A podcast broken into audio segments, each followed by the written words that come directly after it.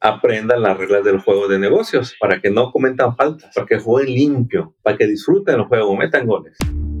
Contratos y billetes, el podcast que libera tu potencial de contratista. Prepárate para crear tu nuevo equipo y crecer tus ganancias.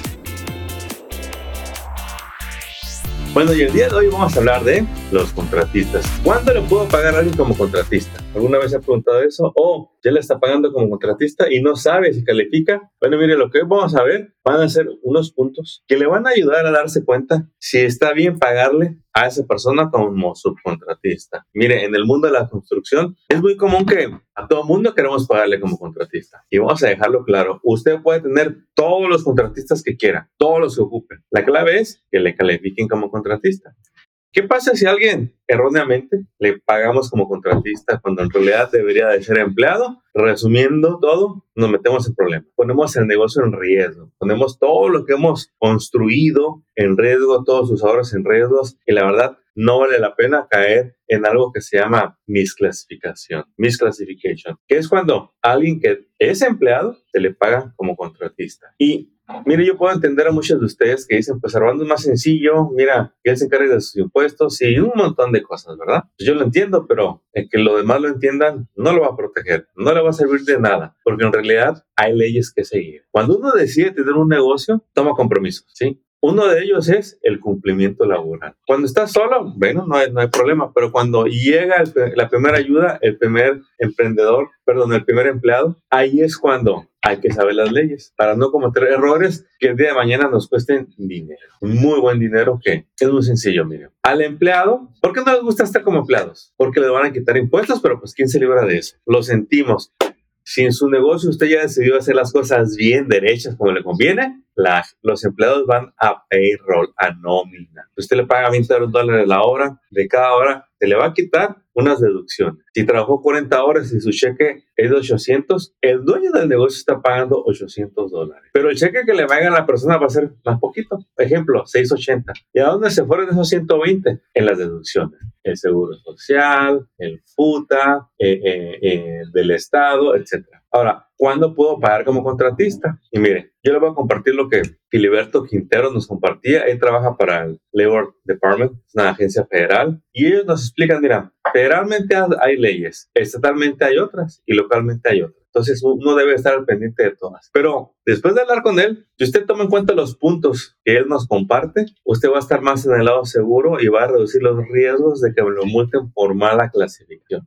Ahí le va el primer punto que le va a ayudar a saber si le puede pagar a esa persona como subcontratista. Número uno, dice Filiberto, lo ideal es que le pagues a la compañía, no a la persona. Ahora, ¿hay contratistas que se les paga bajo su nombre? Sí, sí hay, pero es cuando se ponen en riesgo. Ahí es cuando abren la puerta de la duda. Bueno, ¿por qué si es subcontratista? ¿Por qué le pago a la persona? En cambio, cuando le pago un negocio, ya cambia. Ya es un negocio registrado. Ahora, usted pídale, exíjale que le dé una copia de su Workers' Compensation, de la compensación al trabajador. ¿Por qué? Porque si pasa un accidente, pues esta persona trae a su gente, a sus empleados, y usted quiere que se hagan responsables. ¿Qué pasa si es contratista y no tiene seguro? Bueno, usted también va a sufrir las consecuencias. Te lo van a llevar, como decimos, entre los pies en alguna demanda. Son responsabilidades. ¿Quién lo trajo al, al sitio de trabajo? Usted trajo a ese subcontratista. Entonces, juegue seguro, juego limpio. Ponga a la gente a que le den los documentos como la copia del EIN. Pide la copia del EIN para que sepa que el negocio está bien registrado. Pide la copia del Workers' Compensation y pide la copia del General Liability. Claro, todo esto es parte y está en su derecho y ese le va a hacer estar tranquilo de que está contratando a las personas que hacen las cosas bien. Si usted le dice a alguien vente y es muy informal,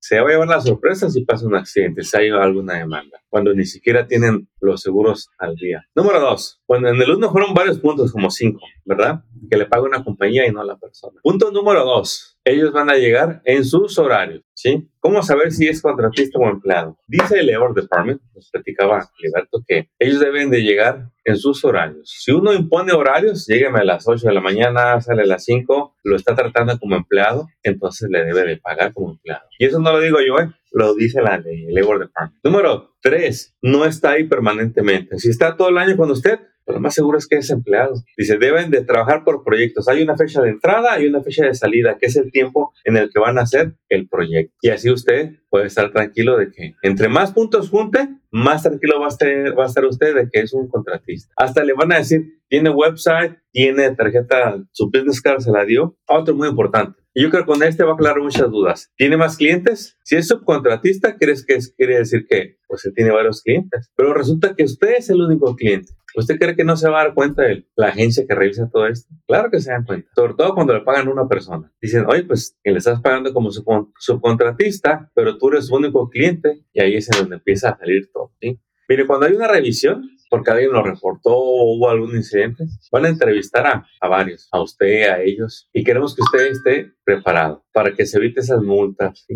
Y si usted sabe que es un empleado, págale como empleado. ¿Para que se mete en problemas? Mire, lo que el dueño del negocio cree que se ahorra por pagarle como contratista y no como empleado, es, así, mire, no es nada comparado con el golpe de una multa, con el golpe de una auditoría. Ahora, vamos hablando de lo que, de lo que pasa allá afuera. Sí, hay mucha gente que, mire, aquí me han llegado personas que dicen, Armando, tengo 20 contratistas. Y son contratistas, no, todos son mis empleados. Dice, pero yo no voy a pagar pero Eso me dicen, ok, pues cada quien corre el negocio como quiera, le digo, te va a explotar la bomba a las manos, deja de hacer eso. Es nuestra guía, sugerencia. Queremos que, ustedes disfruten el negocio y que no se les venga abajo. Es cierto que ya afuera hay mucho contratista que lleva años pagando con 10.99 y nunca les ha pasado nada. Es cierto, conozco a varios. Usted se quiere arriesgar, adelante. Es bajo su propio riesgo. Pero también nos han llegado lastimosamente gente que ya lleva, que ya está en una, demanda, en una auditoría por el Estado. Imagínense, este cliente pagaba al año 100 mil, bueno, como 300 mil, pero vamos a hacer la, la, cuenta con 100 mil para que nos haga los números rápido. Y le dicen, bueno, todos estos en realidad, estos últimos cuatro años que les has, has, estado pagando los contratistas, ellos no eran contratistas, ellos eran tus empleados. Entonces, a usted, el Estado, si quiere, tiene el derecho de exigirle que pague los impuestos si ellos no los pagan. Le voy a decir algo que pasa muy seguido. Uno, como dueño de negocio, les da las formas de 9 y luego la persona la llena, pero le inventan números. Entonces, si los números son inventados y usted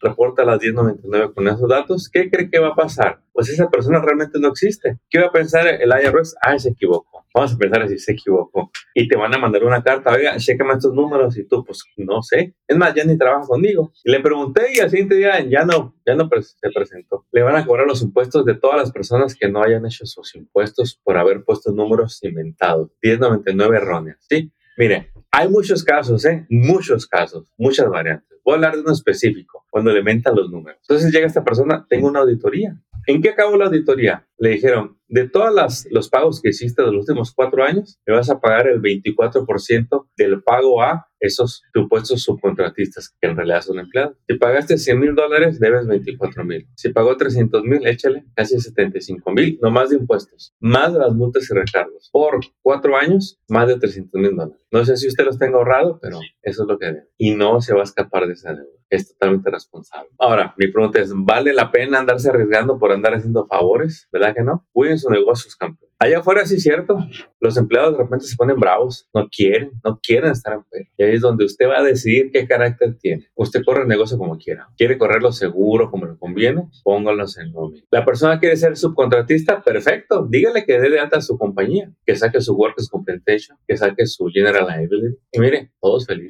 Trabajo trabajamos también eh, con personas que llaman y dicen, no, Armando, yo empleados ya no, yo puro subcontratista. Y, y puros que tengan negocio. Estaba hablando con un señor factura como medio millón, no tenía empleados, tenía puros subcontratistas, pero lo hizo bien. Sí son subcontratistas reales. Entonces, ¿se puede? Claro que se puede. Nada más tiene que aprenderlo a hacerlo correctamente. ¿sí? Asesores, Emilio hable con su gente. El que no quiere tener empleado, ok, dígale, oiga, tiene su trabajo, sus 40 horas, trátelos bien y póngalos en nómina, póngale seguro al trabajador. Mira, también hay historias tristes. Mira, ¿qué pasa si se accidenta el supuesto contratista y no hay seguro al trabajador? Hay personas que desgraciadamente hay quedando parapléjicas, incapacitadas de por vida, sin sueldo. Es bien triste, es bien triste saber que alguien se accidentó trabajando, o sea, trabajando, no nada de flojo, no nada de, de huevón, no andaba de responsable, bueno, de, responsable sí, porque no hizo las cosas bien. Pero es por eso que le decimos aprendan las reglas del juego de negocios, para que no cometan faltas, para que jueguen limpio, ¿sí? para que disfruten el juego, metan goles. Y bueno, amigos, si les gustó este episodio, regálanos ese review, ese like, comparten este episodio.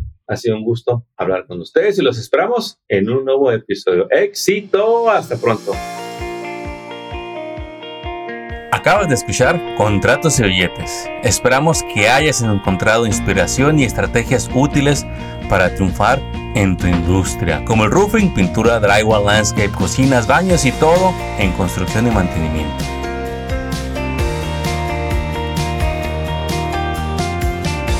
Apóyanos compartiendo y suscribiéndote a este canal. Tus likes y reviews son bienvenidos. Sigue construyendo tu camino al éxito financiero. Y te recordamos que hoy es un buen día para que hablemos de tus retos, tus metas y los proyectos que quieres lograr este año. Contáctanos por teléfono, email o envíanos tu mensaje en las redes sociales. No dejes pasar el tiempo, que es lo único que no regresará. ¡Éxito! Y hasta el próximo episodio.